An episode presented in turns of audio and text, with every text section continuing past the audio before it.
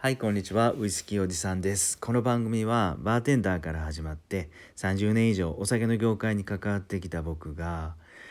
今夜のお酒の席なんかでちょっと盛り上がりそうな、えお酒のエピソードなんかをお伝えしていく番組です。えっ、と、たまに脱線とかもするんですけど、よかったら5分から10分お付き合いください。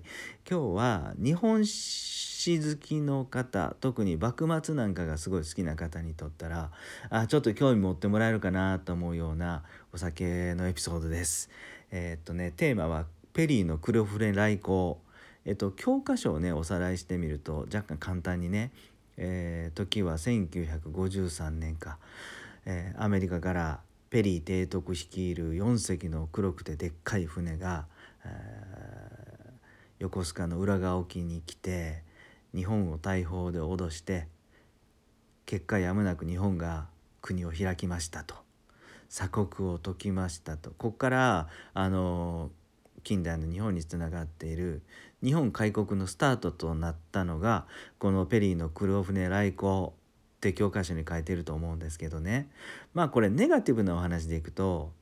無理やりアメリカに、えー大砲で脅されてややむなく、え日本は開国した。とか一方でポジティブな話でいくとここまで日本が近代化できたのはやっぱりこの黒船がスタートだなっていう話があると思うんですけどただね実はここで黒船の中であのめちゃくちゃ面白いあのお酒の外交が繰り広げられてたんですよ。はいちょっとこれを詳しくお話ししますね。えー、と1953年ペリー提督率いるが黒船で浦賀沖にやってきたとそしてそうするとですね浦賀奉行の加山栄左衛門っていう奉行がですね通訳とともにまず黒船に乗っかるわけですよ。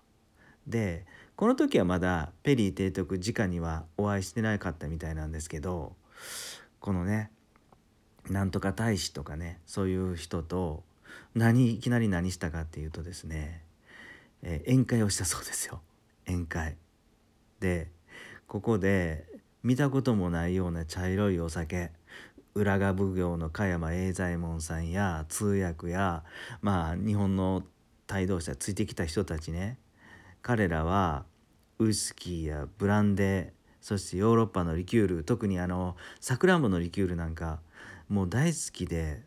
特にウイスキーとブランデーが浦賀奉行の加山雄左衛門さんはめちゃくちゃ気に入ってですねガバガバ飲んだそうなんですよ。はい、あのこれはあのアメリカの方のねペリー提督日本遠征記っていうのに文献に出てるそうなんですけどこの文献によるとね浦賀奉行の加山栄左衛門さんはこのウイスキーやブランデーをヨーロッパのリキュールなんか特に大きく舌包みを打ちながら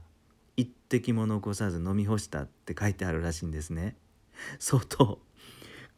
この洋酒が気に入ったんでしょうね。でまあそんなこんなであのアメリカ側にもう艦隊を受けた接待ある意味接待ですよねこれ、うん、宴会いろんな美味しい食べ物とかお酒を飲んでめちゃくちゃいい気分になった浦賀奉行はですねここで、アメリカ側に一言言います。えーっと明日日本に今度は日本の方に上陸してもらってあなた方に今度は我々が接待をするとそういう番だけどもしかしながら我々のところにはこんな美味しいワインやブランデーはないから非常に心配だと言ったそうなんですよね。まあこれ日本っぽいっていうかあの責任感があるというかまあこんなとこ心配するんかよっていうぐらい僕はそう思ったんですけどまあそれほどねこの奉行所の加山栄左衛門さんたちはこの洋酒たちをめちゃくちゃ気に入ったみたいですね。うん、でこれでまあそんなこんなでとりあえずペリーさんたちは最初の挨拶で1953年の7月にやってきて2週間ほどこういうふうに滞在してあの日本の人たちを接待してある意味これ脅しながら半分はもう接待漬けですよね。お酒で彼らを骨抜きにしたってそんな感じもあるんですけど、うん、まあそんな感じで。で一旦は帰ったんですけども翌年また2月にやってきてねペリーさんたちが。今度はですね前回よりもっともっとプレゼントを持ってきたそうです。えー、っとねいろんな鉄砲とか洋風の茶器とかもストーブとかあらゆるねあのヨーロッパ製品だとかアメリカの製品を持ってきた中にですねこれまた天皇と将軍たちに献上されたものがあります。それはマディラワインそしてウイスキー一樽シャンパンチェリーリキュールマラスキーノなのでウイスキーをはじめこれ洋酒がめちゃくちゃあの天皇と将軍に献上されたそうですよ。まあ、今回もこの浦賀奉行もたくさん飲んで喜んだそうなんですけどもとにかくね歴史の教科書ではまああの黒船がやってきて日本の開国をしたと。でもこれは完全な圧倒的なアメリカの武力でどうしようもなしに日本が開国した。そういうふうに書いていると思うんですけどね。実際僕も 小学校の頃こういうふうに習ったと思うんですけど実はねアメリカ側のペリー提督日本遠征記っていうこの文献を見るとねアメリカ側からするとまあまあのお酒の接待しかもですね日本側は相当ウイスキーやブランデーヨーロッパのリキュールマラスキーノやチェリーのリキュールだと思うんですけどそれらがもう大好きでめちゃくちゃ喜んで帰る時なんかもう流れを惜しんで涙を流したぐらいですね。